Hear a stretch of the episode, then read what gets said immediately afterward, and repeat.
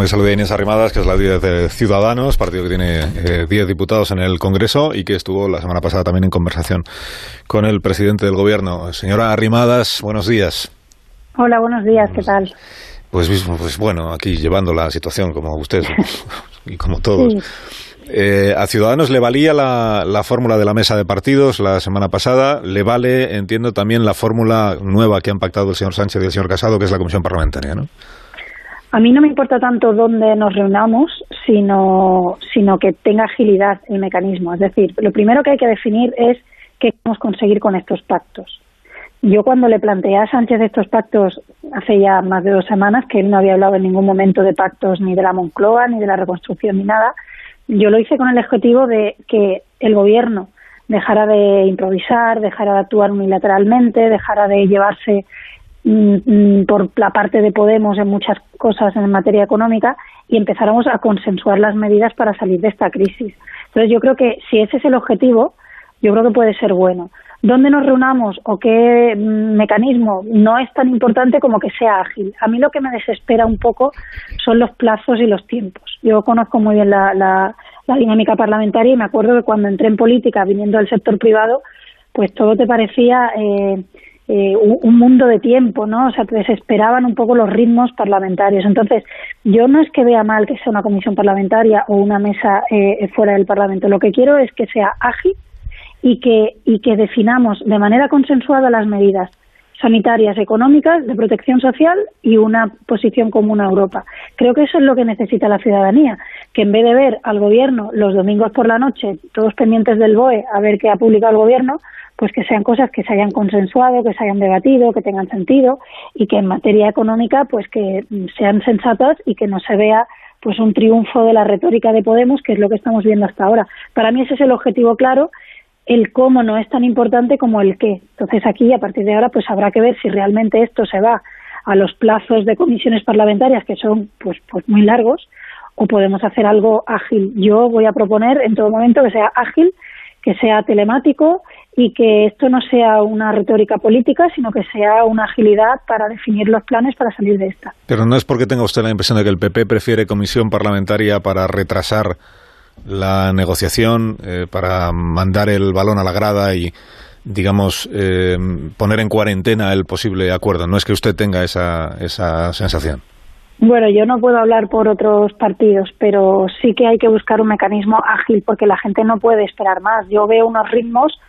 Eh, muy lentos que no se corresponden con la urgencia de la calle. Es decir, dentro de 15 días vamos a estar hablando de desconfinamiento o la semana que viene se, se, empieza a hablar de que los niños empiezan a salir a la calle, cosa que yo eh, puedo, puedo entender si se hacen condiciones de seguridad, porque me imagino lo que es estar viviendo con dos niños pequeños en un piso sin balcón ni terraza. Yo, yo digo, a mí, me ha cogido personalmente eh, en Madrid, en el piso de alquiler de Madrid, y, y esto es, es muy duro entonces yo lo entiendo, pero ¿cómo se va a hacer ese desconfinamiento? ¿Cuándo van a llegar las mascarillas a las farmacias?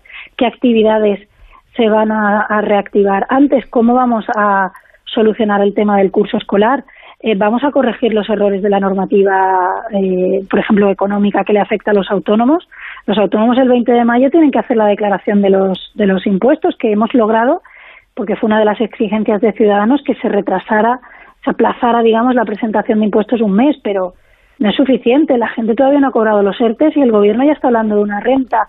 Es decir, toda esta improvisación y e inseguridad jurídica, yo quiero transformarla en, en, seguridad jurídica, en planificación y en sensatez. Ese es el objetivo para mí de los pactos, no es otro. Para mí el objetivo de los pactos no puede ser blanquear los errores del gobierno, que han sido muchos, ni puede ser lo que le gustaría a Iglesias de hablar ahora de, de atacar a lo privado y defender solo lo público, ni puede ser lo que le gustaría a los nacionalistas de hablar de un Estado plurinacional. Tiene que ser algo concreto para salir de la crisis y para cambiar la improvisación del gobierno por la planificación y la unilateralidad por el consenso y la incerteza y la incertidumbre que tenemos por seguridad jurídica. Eso es, al menos es mi objetivo y yo lo que pido es que el mecanismo sea ágil, porque si no, esto va a ser una retórica política, vamos a quedar, bueno, ahora quedamos para la semana que viene, luego para la otra, y al final el gobierno va a seguir actuando como hasta ahora.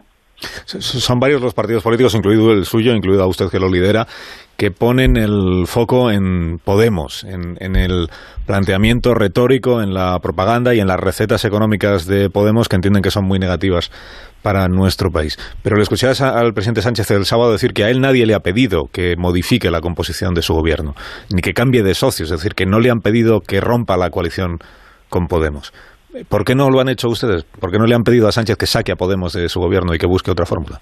Bueno, yo le pedí que no lo metiera en el gobierno. No sé si se, se acuerda todo el mundo que fui bastante bastante intensa en mi intento de que no se formara este gobierno. Es decir, lo que yo pienso de este gobierno lo sabe toda España y lo que yo pienso de Sánchez lo sabe toda España. Pero ahora, en el corto plazo, tenemos una urgencia, que es que el gobierno no siga apoyando o aprobando de manera unilateral decretos que a veces no se pueden aplicar o deje tirado a muchos autónomos o, se aprueben medidas económicas que están asustando a mucha gente. Entonces, para mí es el, objetivo a corto plazo. Es verdad una cosa, es decir, al, al, al PSOE nadie le obliga a asumir eh, las medidas económicas de Podemos, si lo hacen es en el fondo porque quieren. Pero yo creo que si el gobierno tiene que pactar la salida económica eh, social y sanitaria de esto, va a ser mucho más fácil que lleguemos a un acuerdo más sensato, eh, más moderado.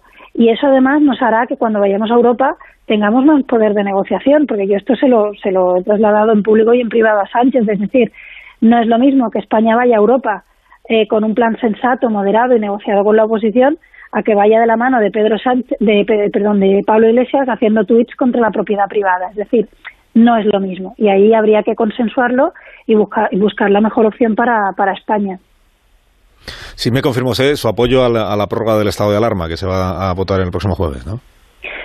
Eh, sí, en principio nosotros lo apoyaremos, siempre y cuando además presentaremos propuestas, porque nosotros no hemos dejado de ser propositivos, para que se vaya garantizando ya un plan de desconfinamiento en condiciones de, seguridad, que se vaya garantizando el suministro de mascarillas. Es que ahora mismo la gente quiere ir a las farmacias a comprar mascarillas y no hay.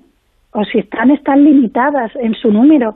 El personal sanitario, eh, bueno, yo conozco a personas de, de, Jerez que han tenido que usar mascarillas que luego se les han retirado porque no cumplen las condiciones. Es decir, desconfinamiento. Yo, yo, yo apoyo, eh, si el gobierno nos pide apoyo para 15 días más, de un estado de alarma, pero con condiciones, es decir, que esto se vaya negociando, que la respuesta sanitaria sea la adecuada, que se defina con consenso el tema del desconfinamiento progresivo de los niños, es decir, que se empiecen a hacer las cosas de manera mucho más eh, sensata y ordenada y no con esta sensación que yo creo que todos percibimos de incertidumbre por parte de una, de una, de una parte muy importante de la sociedad, ¿no? que no sabe qué le va a anunciar el gobierno dentro de tres días. Y a mí me gustaría cambiar eso por una sensación de, bueno, de seguridad, de confianza y de que las medidas se están negociando y se están eh, bueno poniendo encima de la mesa con planes sensatos y no improvisados, ¿no?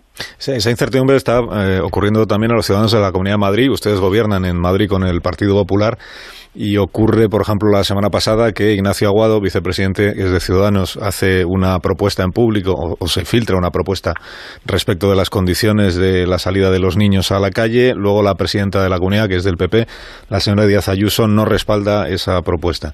Ha ocurrido que el consejero de Sanidad da una estimación sobre el número de fallecidos en las residencias. Sale el consejero de Asuntos Sociales, que es del otro partido, y da una estimación distinta.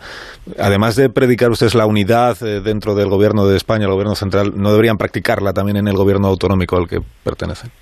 Bueno, ya le gustaría a todos los gobiernos trabajar también y, con lealtad como los nuestros, ¿eh? pero yo le digo estas dos preguntas que me hace respecto a los niños.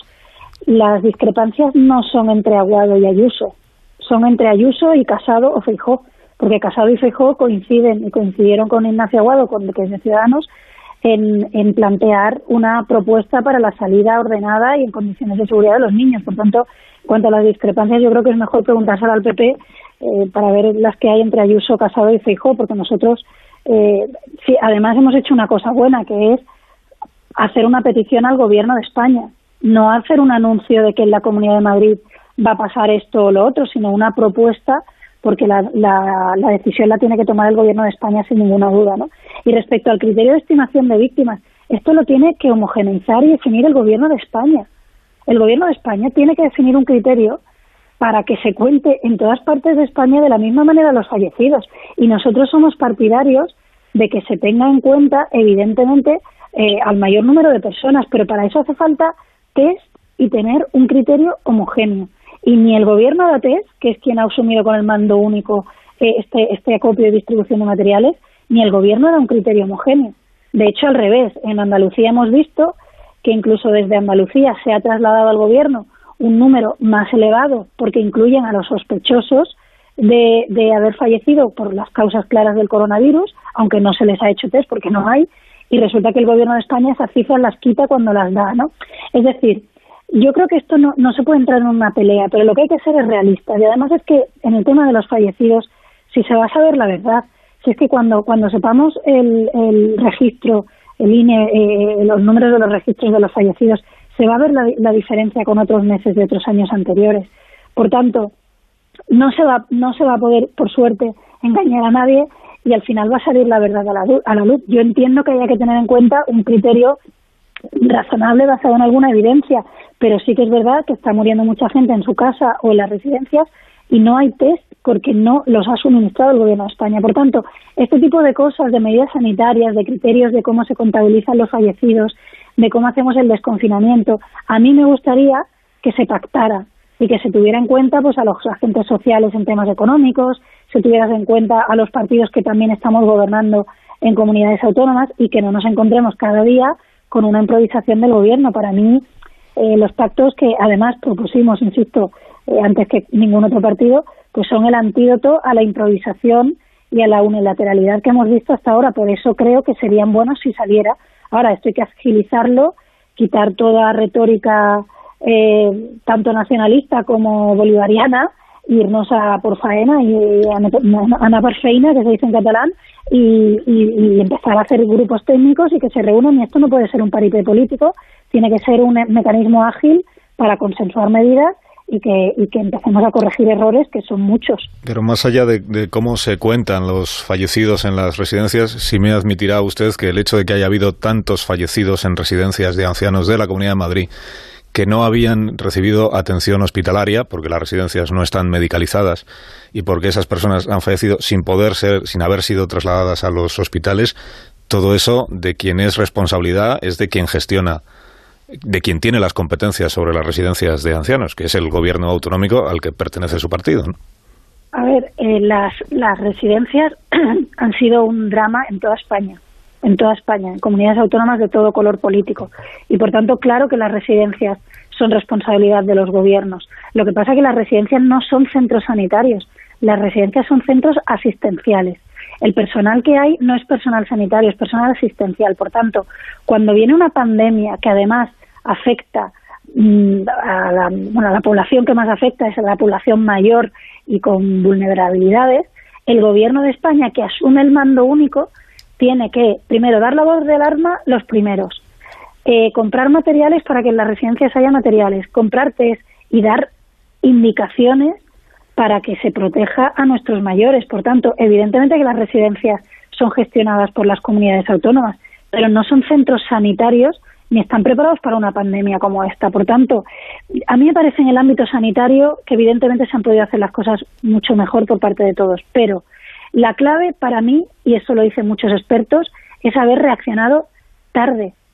Eh, con haber dado la voz de alarma, el estado de alarma, con haber hecho acopios de materiales, todo esto una semana antes o diez días antes, se podrían haber salvado muchas vidas.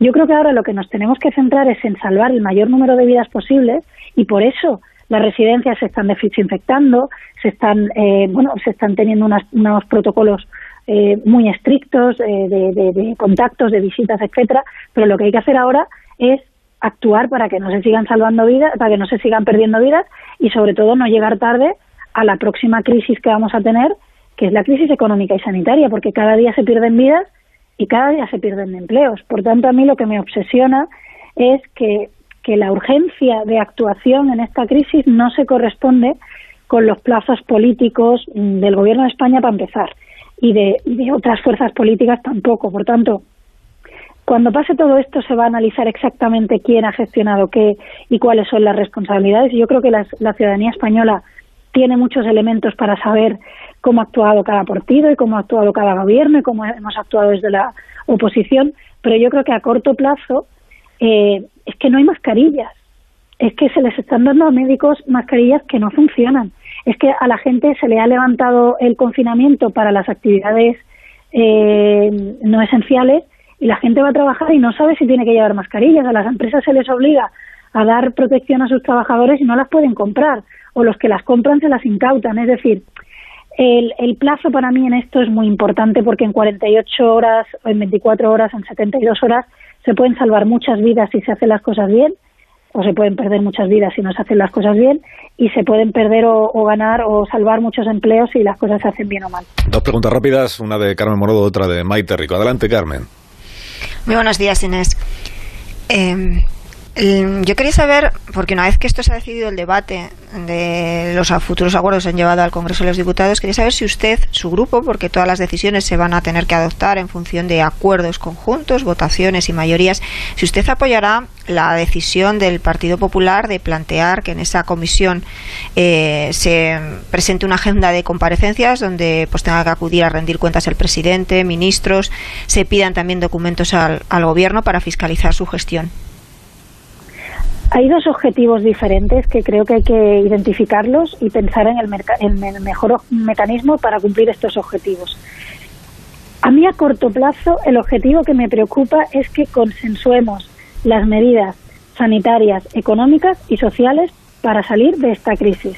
Y eso requiere que el Gobierno escuche a los agentes sociales, escuche a los autónomos, escuche a las pymes, escuche a las entidades sociales y escuche a la oposición en las comunidades autónomas para definir de una manera ágil, por eso yo propongo grupos además técnicos que vayan haciendo la labor y que tengan contacto cada día y luego los políticos, por decirlo de alguna manera, que podamos hablar pues un par de veces a la semana, porque para mí me parece que es la manera más ágil de centrar esas medidas. Eso es un objetivo, que el gobierno deje de improvisar, deje de decir una cosa y el día siguiente resulta que no era así, que te publique un BOE a las 12 de la noche un domingo, que las medidas económicas luego están dejando a muchos autónomos y muchas pymes tiradas y eso afecta al empleo. Ese para mí es un objetivo y eso tiene que tener un mecanismo ágil para que el gobierno cambie y escuche a los que realmente están cerca de, la realidad y, no se deje llevar tanto por la improvisación.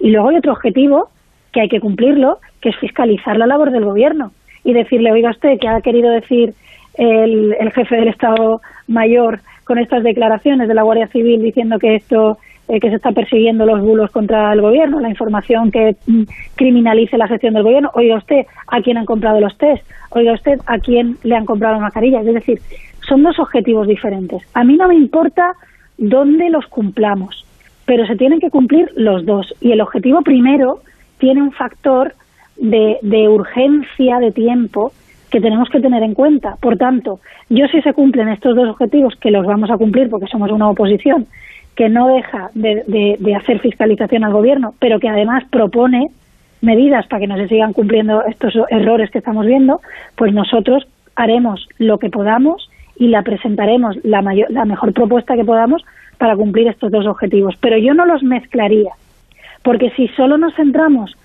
en preguntarle a Marlasca qué hay que preguntarle y hemos pedido nosotros su comparecencia por las declaraciones del Estado eh, de la Guardia Civil, del Estado Mayor de la Guardia Civil, pues no estamos pensando cómo salen los niños a la calle el lunes que viene. Y me temo, y yo mucho me temo, ojalá me equivoque, que los padres de este país van a estar el domingo pendientes de la tele para saber cómo sacan a sus hijos el lunes o el martes. Entonces, no sé si me explico, pero hay dos objetivos diferentes. Uno es la fiscalización del gobierno y ahí vamos a seguir estando como siempre. Y por cierto, hemos llegado hasta Europa, fíjese, el tema de que han cerrado el portal de transparencia, porque el estado de alarma no, no anula las obligaciones del gobierno de explicaciones y de transparencia. Pero el otro objetivo es que es que el día 20 los autónomos tienen que presentar su liquidación de IVA y de, y de IRPF. A mí me gustaría que eso se suspendiera mucho más allá.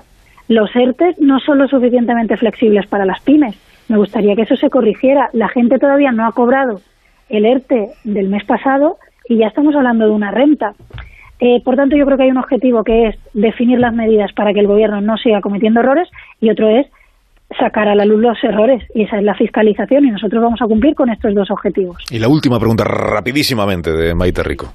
Muy, muy rápida. Eh, vamos a ver, van a votar otra prórroga más del estado de alarma que varios constitucionalistas señalan que, ha traspasado sus límites y que es de hecho viene siendo un estado de excepción. ¿No tendría que haber sido la oposición un poco más estricta eh, a la hora de, ir prorrogando el estado de alarma? Entiendo la lealtad institucional, pero ¿no tendrían que haber sido un poco más exigentes?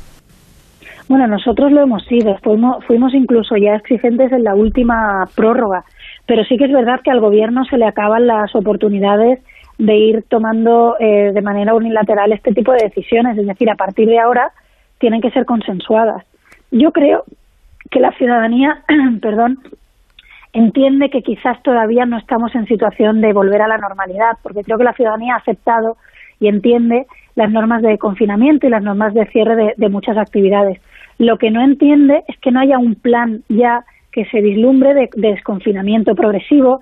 Lo que no entiende es que en otros países se hagan muchísimos test y aquí estamos, eh, que, estamos en un nivel, pues evidentemente, por mucho que diga el gobierno, mucho más bajo de lo que tendríamos que estar.